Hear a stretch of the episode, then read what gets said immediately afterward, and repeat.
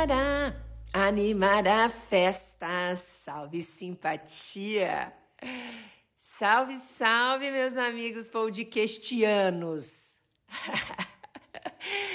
a Emília chegou, né? Inventando suas palavras, com o seu emilhês, grazielês.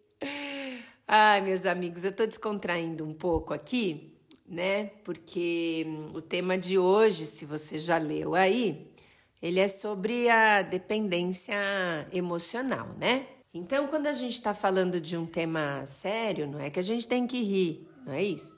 Descontrair, porque eu começo descontraindo. Mas também não precisamos trazer um, uma seriedade tóxica ao ponto de ver como algo intransponível, agora molhou para você, deu, deu ruim, o famoso deu ruim. É algo importante para ser visto, tem tratamento, e você é acordado dentro deste processo, você tem uma brilhante oportunidade de identificar: será que esse cara sou eu? Será que essa mulher sou eu? Será que esse ser humano sou eu? Né? Quem sou eu dentro desse rolê da dependência afetiva? O que é dependência afetiva? Né? O que está querendo dizer isso? Então, a gente vai conversar um pouco sobre esse tema que foi sugerido pela Ellen, maravilhosa, minha amiga linda. Agora eu posso até dizer que é minha físio também, porque está cuidando do meu dedo. Maravilhosa, te amo, viu?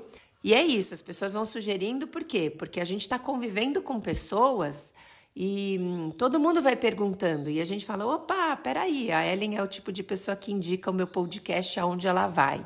Então, todos os seguidores aí da Ellen, hoje eu estou mandando um beijo para vocês, porque ela é assim, ela não só dissipa os meus podcasts, como também vai dando sugestão de temas para que todos possam ser beneficiados, né? Então, gente, vamos falar de uma maneira bem simples. Eu gosto de usar termos descomplicados, né? Uma linha de raciocínio descomplicada.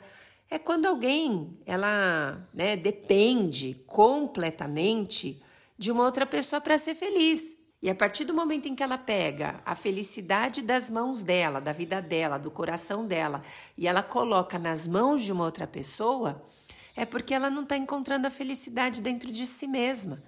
Ela não está encontrando essas portas dentro de si mesma.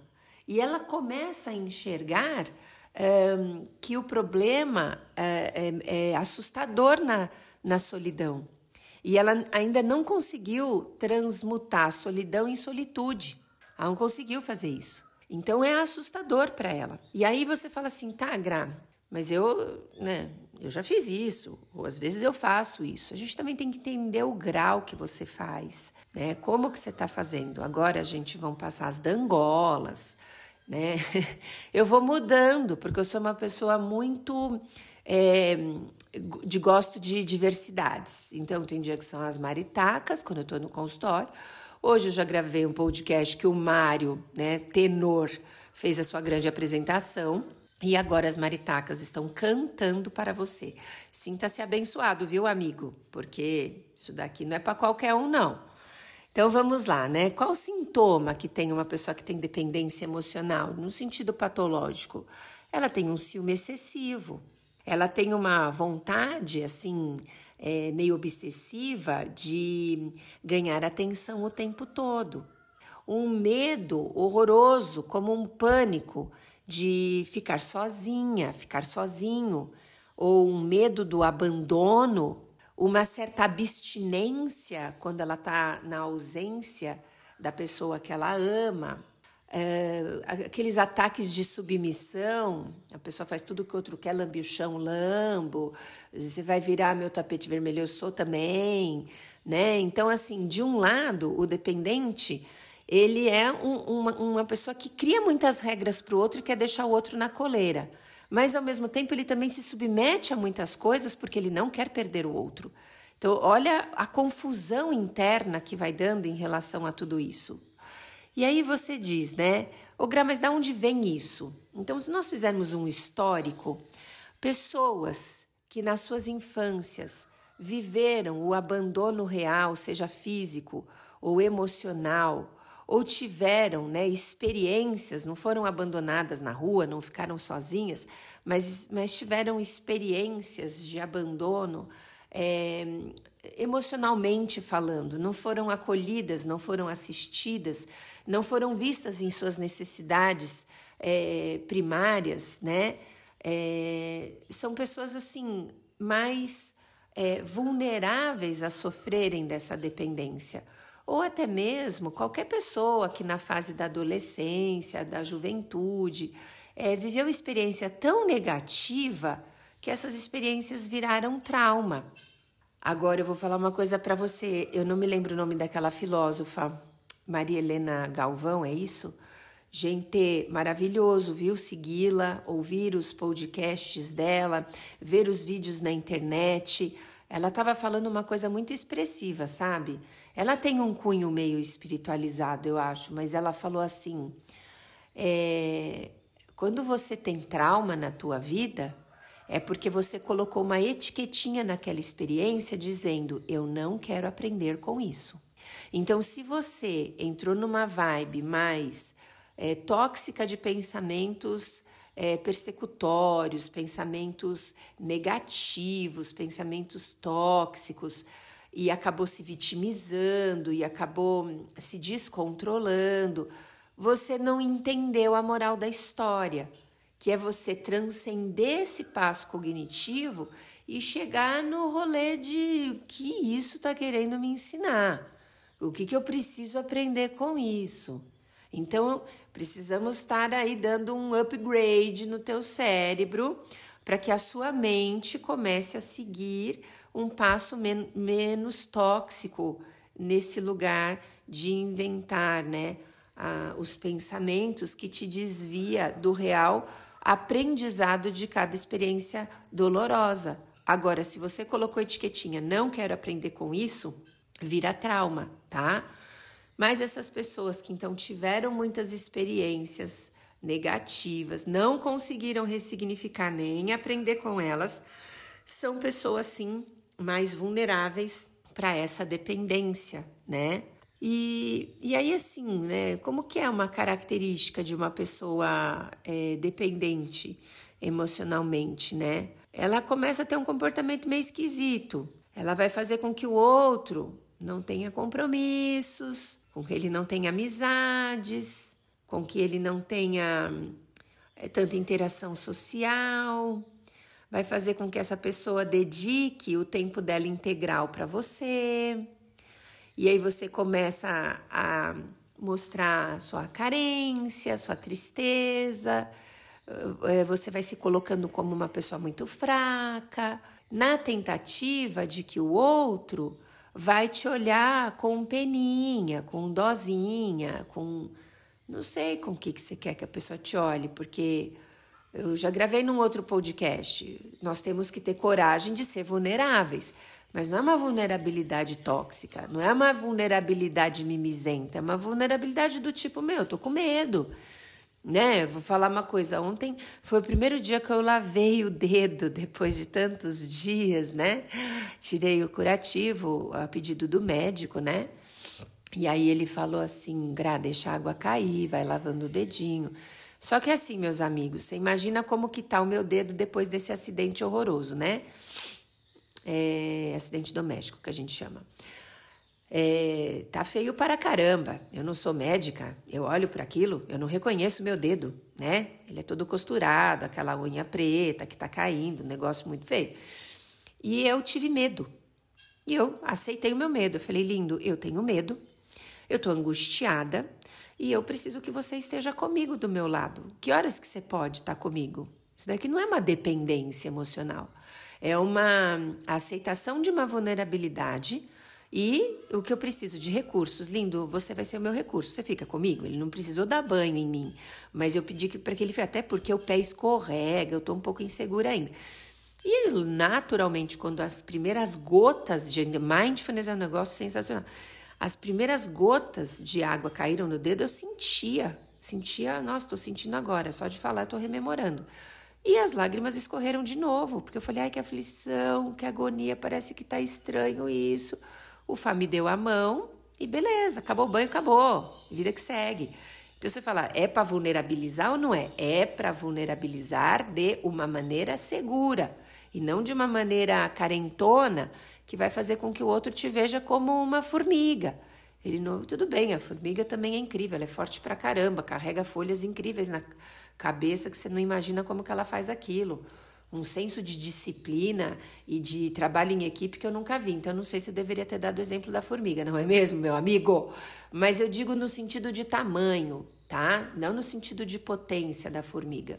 Então, quando você vai se sentindo uma formiguinha no sentido de tamanho pititico, você vai se, se colocando em situações muito vulneráveis, mas numa vulnerabilidade de, de criança carente. Sendo que você é um adulto saudável. Vamos acordar aí, meu amigo, pelo amor de Deus. Como é que trata isso? Graziela, abre a sessão terapêutica. Como que a gente trata essa história aí? Primeiro de tudo é reconhecer, né? Vamos reconhecer, identificar se você está muito vulnerável nesse lugar do mimizento, muito dependente, muito submisso, muito querendo com que o outro não tenha vida social, não tenha compromissos. Vamos começar a analisar. Analisou, reconheceu? Segundo passo, passo, prazo, aceitação radical, tá? Eu aceito, eu aceito que eu tenho essa questão e que eu preciso tratar. E aí, uma coisa bem importante que é meio paradoxa a vida. É isso que eu acho interessante. A pessoa já tem esse rolê da dependência emocional.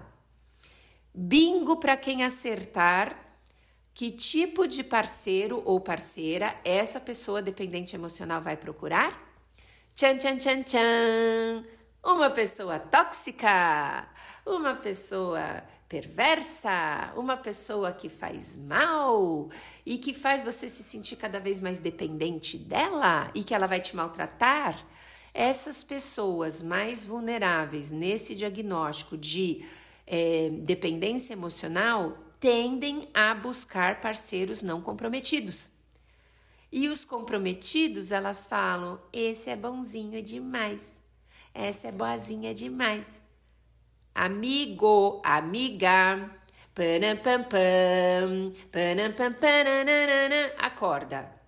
Não fiz que nem aquela, sabe, quando fazia plantão, eu era pequenininho, eu via no, na Rede Globo plantão, a plantão do jornal lá que fazia, né?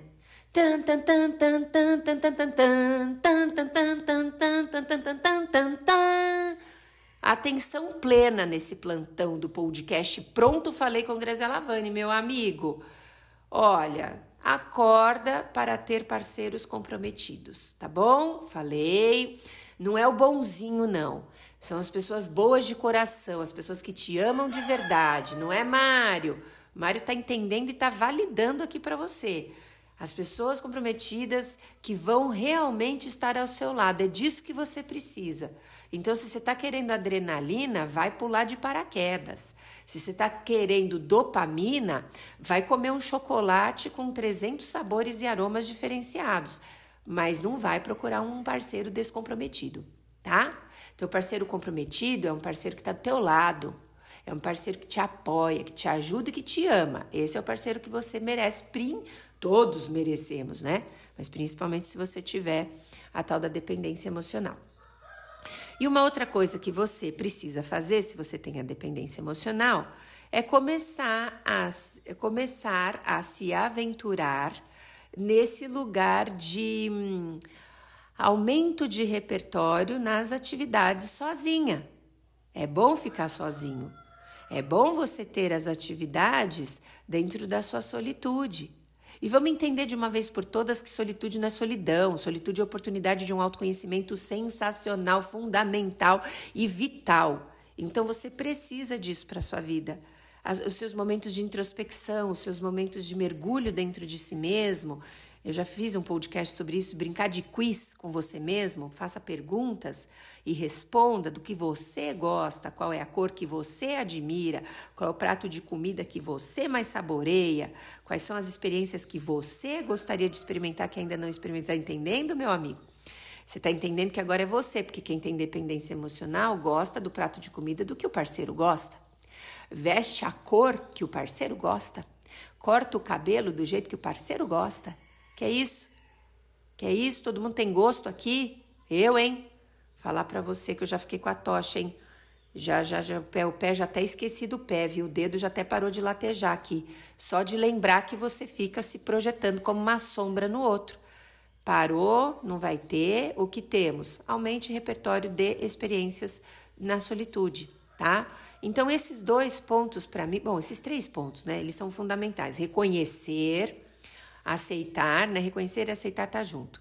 Daí você vai é, aumentar o seu repertório é, é, de experiências mais sozinha e uh, achar um parceiro comprometido, pelo amor de Deus, né? Porque se eu tenho medo de ser abandonada, o melhor que eu faço é ter um parceiro comprometido. Deu para entender, meus amigos? Então, assim como a Ellen fez, né, que está dissipando a escuta do podcast para todos os, os, os pacientes dela, os amigos dela, os projetos dela, né, Conexões Generosas, entre nos Conexões Generosas, coisa linda o projeto da Ellen, é, sugeriu esse tema, então você também pode sugerir. Eu gosto, viu? Gosto de troca, partilha. Fala comigo, gente. Tenho ficado carente com essa história do dedo. Comunica comigo, manda mensaginha para mim, tá bom? Não é porque eu sou dependente emocional, não. É porque eu aceito minhas vulnerabilidades, de querer ter você do meu lado também. Tá bom? Eu cuido de você, mas você também cuida de mim. A gente se cuida juntos. Um beijo grande para você. A gente se vê no próximo. Pá. Meus amigos.